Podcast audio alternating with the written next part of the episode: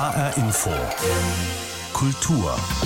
Geschichte ist für viele Menschen faszinierend. Zu wissen, wie frühere Generationen gelebt haben oder wie bestimmte historische Ereignisse zusammenhängen, wie konkrete soziale Entwicklungen zu erklären sind, das zu entdecken ist auch heute noch interessant erklärt Stefan Bergmann, Chefredakteur des Geschichtsmagazins Damals. Sie haben also plötzlich die Vorstellung, Sie blicken auf alte Bilder und Sie gucken in Fotoalben, wo Sie Urgroßeltern sehen oder irgendwen und wollen sich plötzlich vorstellen, wie war das Leben eigentlich. Ich glaube, das ist immer der leichteste Zugang.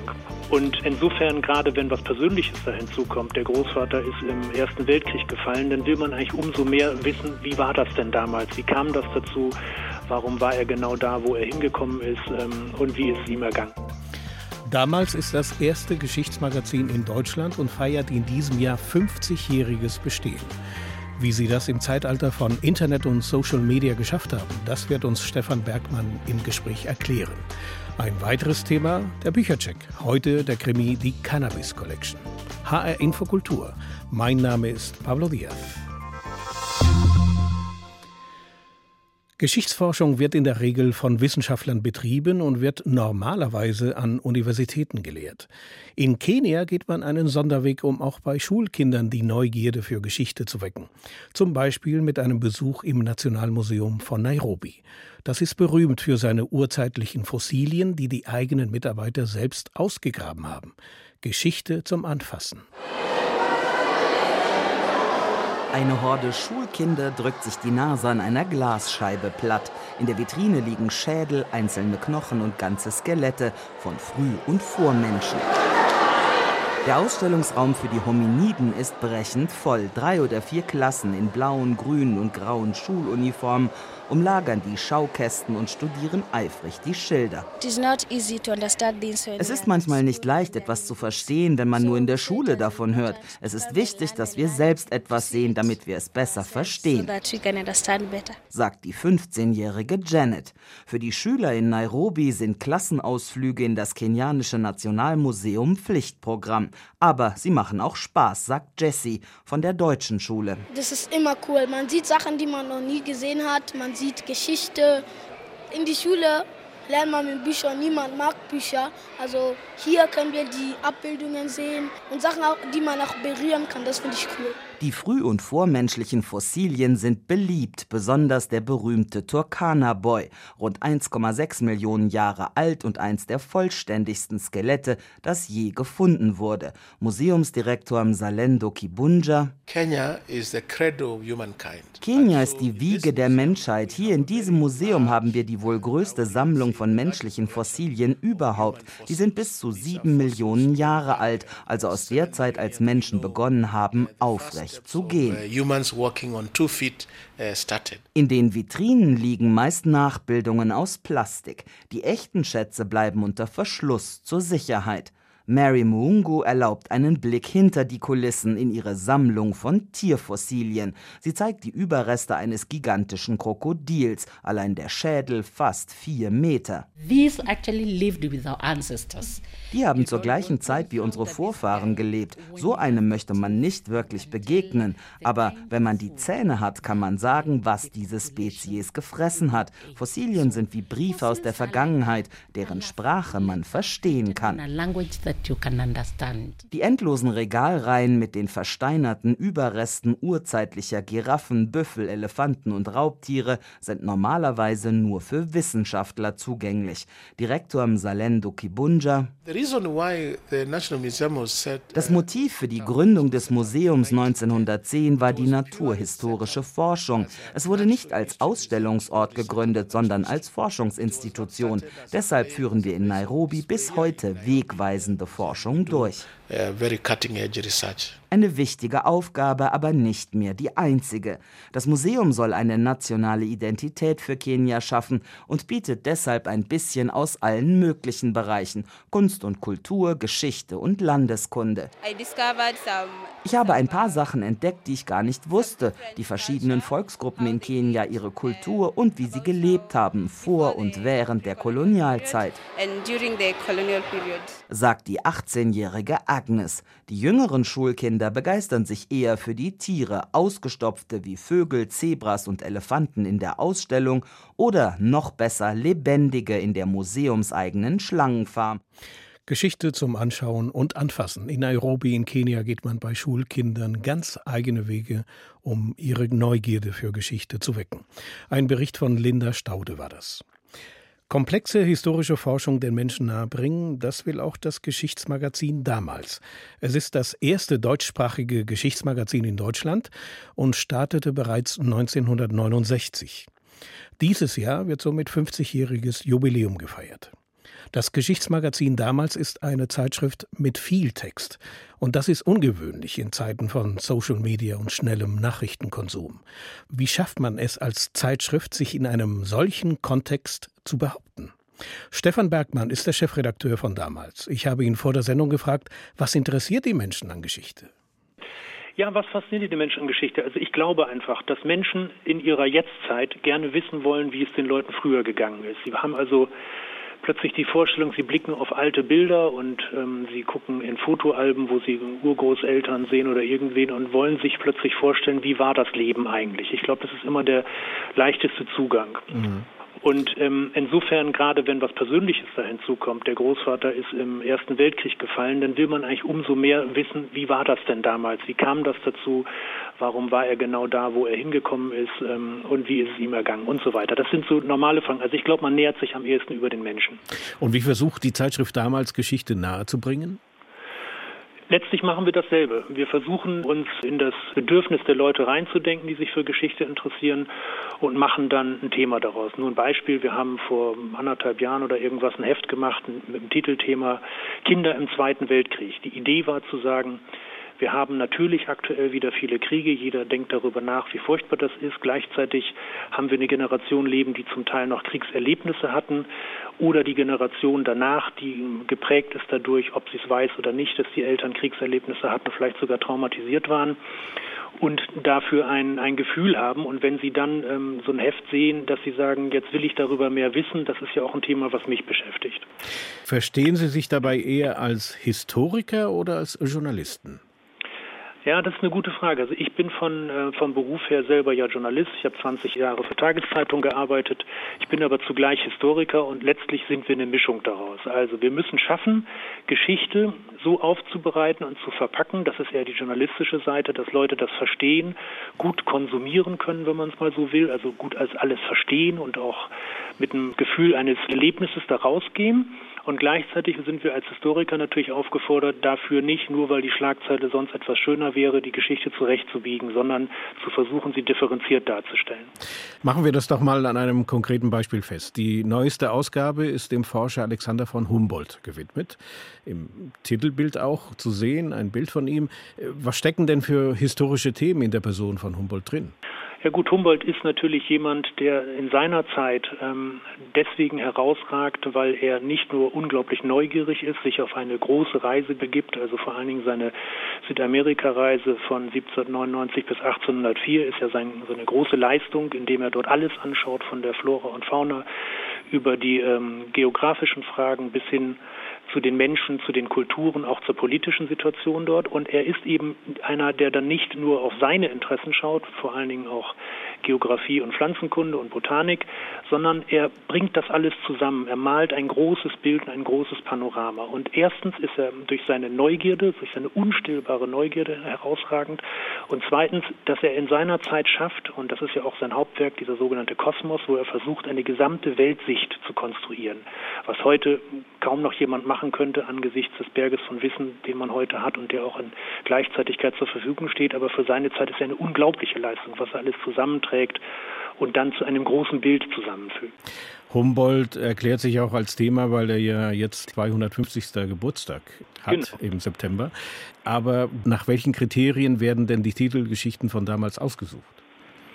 Erstens mal, indem wir natürlich versuchen zu variieren. Wir machen nicht fünfmal hintereinander Mittelalter oder frühe Neuzeit oder Zeitgeschichte, sondern wir versuchen über den Jahreskanon von zwölf Ausgaben natürlich unterschiedliche Akzente zu setzen, so dass wir von der Antike bis zur Zeitgeschichte immer wieder durchkommen. Dann natürlich drängen sich Themen auf, so ähnlich wie bei Humboldt, die irgendwie in einem Jubiläumszusammenhang stehen, wobei Jubiläum immer nicht unbedingt das richtige Wort ist. Nehmen wir mal das hundertste Jubiläum in Anführungsstrichen des Ersten Weltkriegs. Das war natürlich ein Thema, an dem niemand in unserem Bereich vorbeikommt. Und wir haben das mit mehreren Heften gemacht. Ein ganz frühes, eines in der Mitte, eins über die Auswirkungen später, dann Thema Revolution, Weimarer Republik. Also wir haben das in allen möglichen Facetten wiedergespiegelt. Und natürlich kann man in den Zeiten daran nicht vorbei.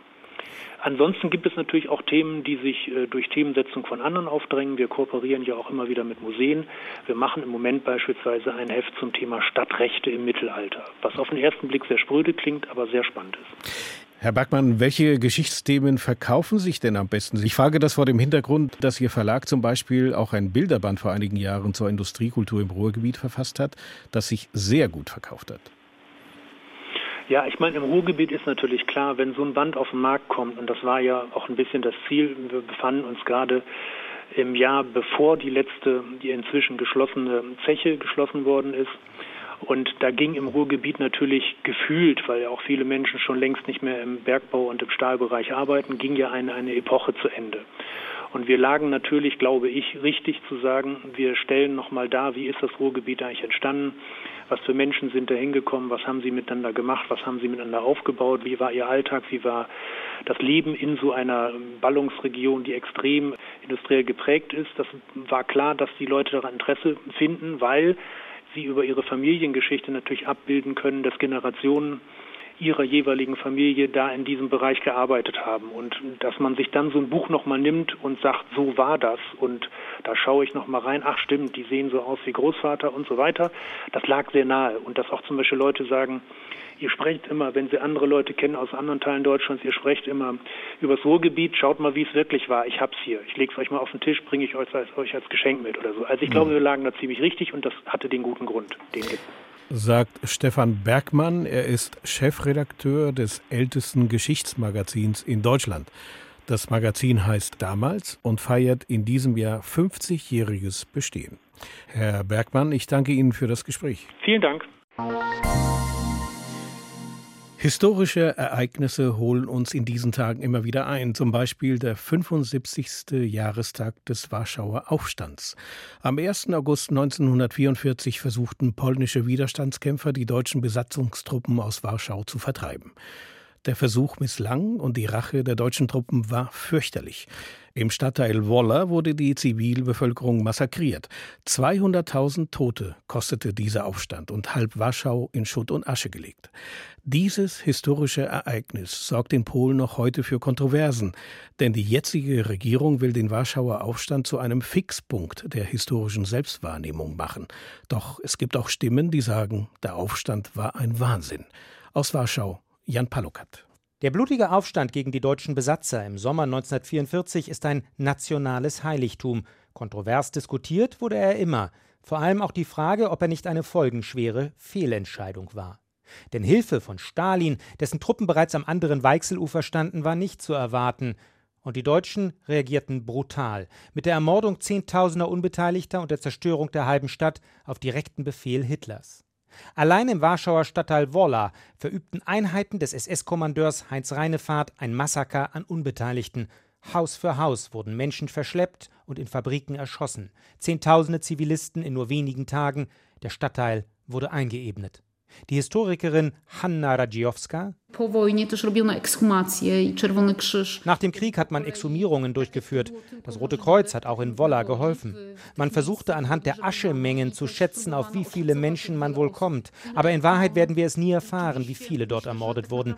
Denn das ist bei solchen Verbrechen schlicht nicht möglich. Kommandeur Reinefahrt wurde nie verurteilt. Nach dem Krieg machte er Karriere als Bürgermeister auf Sylt und Landtagsabgeordneter in Schleswig-Holstein. Angesichts der Brutalität, mit der die Deutschen ein Jahr zuvor bei der Niederschlagung des Aufstands im Warschauer Ghetto vorgegangen waren, waren die Gräuel auf gewisse Weise absehbar gewesen. War es also sinnvoll, trotzdem aufzustehen? Der Aufstand war ein Wahnsinn, aber doch nötig. Diese Synthese versuchte der 2018 verstorbene Veteran der Untergrundarmee Andrzej Wiczynski, Kampfname Antec. Aus militärischer Perspektive war es eine Tragödie. Hunderttausende kamen ums Leben, es war schrecklich. Aber psychologisch war der Aufstand unerlässlich. Der Hass der Polen nach vierjähriger Unterdrückung durch die Deutschen war so groß, dass er einfach stattfinden musste, ungeachtet der menschlichen Verluste, der Zerstörung der Stadt. Ich finde, es musste sein. Heute sind die letzten betagten Veteranen uneins in der Bewertung der Gegenwart.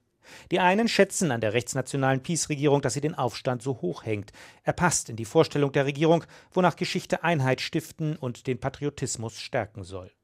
Aber es gibt auch Veteranen, die die Regierungspolitik kritisch sehen. Stanisław Aronson etwa, Kampfname Ryszek, sagte diese Woche in einem Privatsender. Die Heimatarmee war eine Intelligenzorganisation.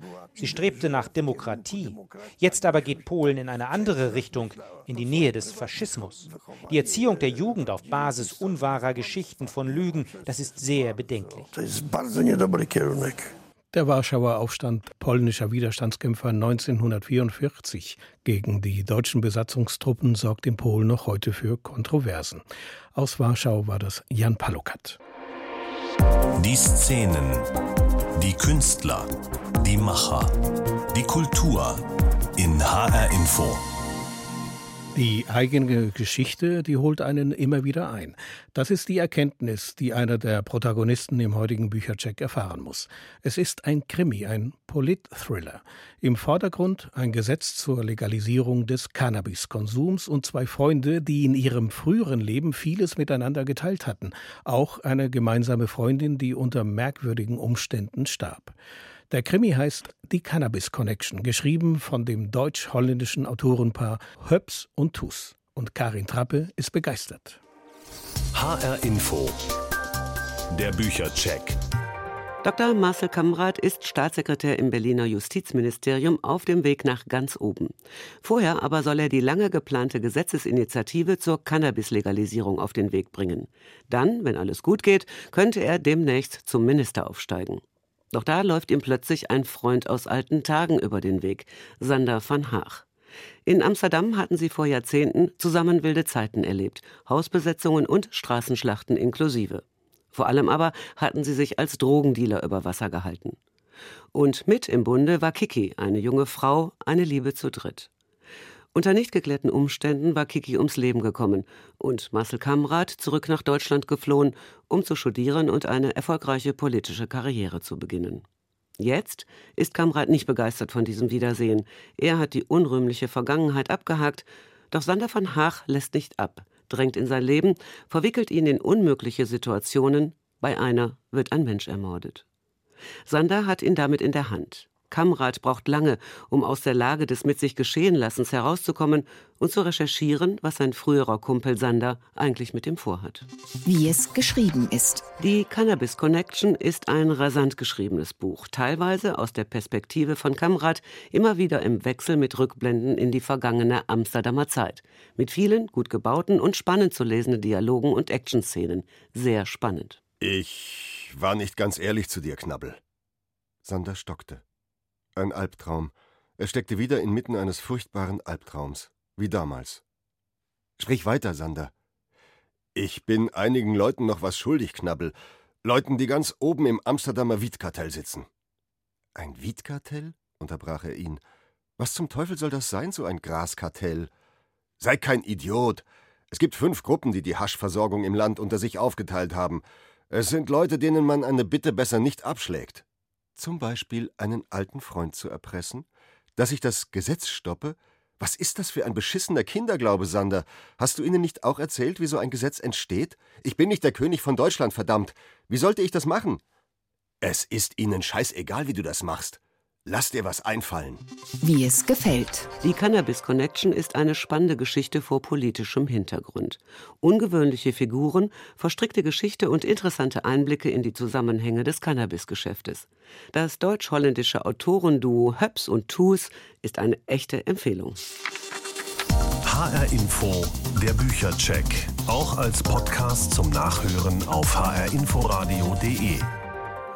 Die Cannabis Connection von Höps und Tus ist im Unionsverlag erschienen und kostet 19 Euro.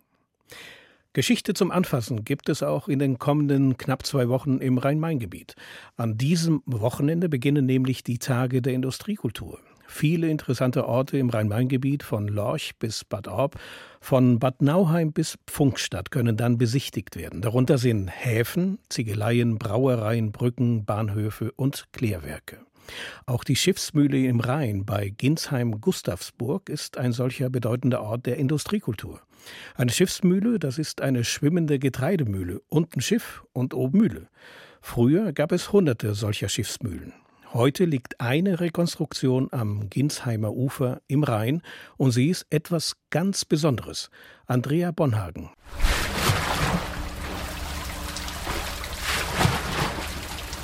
Die Mühlenräder drehen sich und in diesem Fall ist der rauschende Bach der Rhein. Der Schiffsrumpf ist aus Eisen, das darauf gesetzte Haus aus Holz.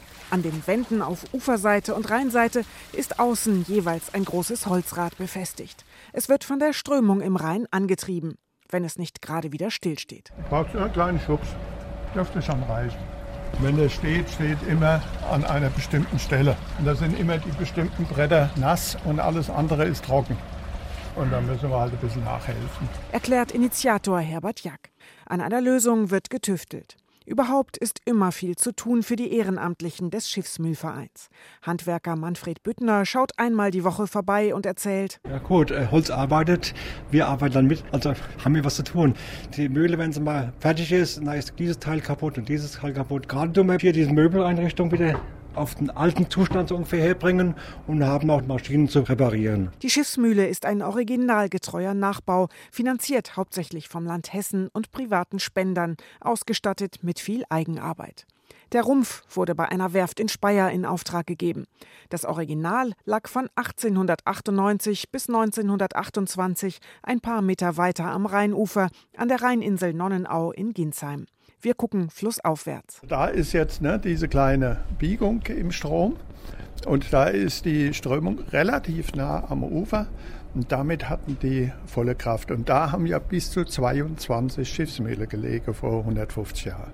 Batterien von vier bis sechs Stück nebeneinander. Gut zu sehen auf einem alten Bild. Das ist die Situation um 1875. Der alte Schiffsrumpf ist noch erhalten. Er ist heute Untergrund eines Clubhauses im Elsass. Herbert Jack schaltet die Anlage ein. Nicht ganz originalgetreu mit Strom betrieben, aber die Wasserräder sind halt unzuverlässig. Zu wenig Strömung am jetzigen Standort. Also hier haben wir jetzt den Transport des Getreides die Schiffsmühle von 1898 war modern. Nicht Mahlsteine, sondern Walzen mahlten das Getreide. Die Anlage musste nicht mehr mühsam befüllt werden, was dem Rücken des Müllers schwer zu schaffen machte. Das Einfüllen von Weizen und Roggen ging automatisch. Das ist jetzt das Becherwerk, wo an einem Gurt kleine Becher dran sind, ähnlich wie zum Beispiel eine Kaffeetasse. Und wie ein Paternoster zieht das auf der einen Seite die vollen Becher Getreide hoch, kommt leer wieder zurück, nimmt unten wieder neues Material auf. Diese einzelne Schiffsmühle hat früher täglich 300 bis 400 Personen versorgt, sagt Jack. Das Getreide kam in Säcken. Ich nehme immer das Beispiel Groß-Gerau. Wenn die von Groß-Gerau hierher kamen, das musste auch auf dem Fuhrwerk in Säcke verpackt werden. Dann ist es hier vorne in der Nähe von der jetzigen Fähre aufs Ruderboot dann sind die um die Insel rum da hochgerudert, haben es abgeladen und der Weg zurück, der war natürlich wieder dasselbe. Dann mit Mehl. Früher gab es hunderte Schiffsmühlen im Rhein, zum Beispiel auch in Mainz. Für Köln sind im 13. Jahrhundert 36 Rheinmühlen verzeichnet. Damals, vor der Einführung der Kartoffel, brauchten die Menschen in Rhein-Main noch die große Menge von einem Kilo Mehl am Tag pro Person, sagt Jack. Deshalb waren die Mühlen besonders wichtig. Aber irgendwann wurden Schiffsmühlen überflüssig. Mühlen konnten ohne Strömung betrieben werden. Der Grund war wohl vielfältig, insbesondere aber wohl die Dampfkraft, dass Mühlen überall gebaut werden konnten. Man konnte in Groß-Gerau eine Mühle bauen.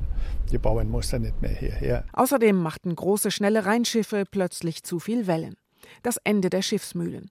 Die Ginsheimer Mühle zeigt seit 2011 mit viel Liebe zum Detail dieses besondere Stück Industriegeschichte der Region. Und die kann man ab diesem Wochenende besichtigen. Die Tage der Industriekultur Rhein-Main gehen bis zum 11. August.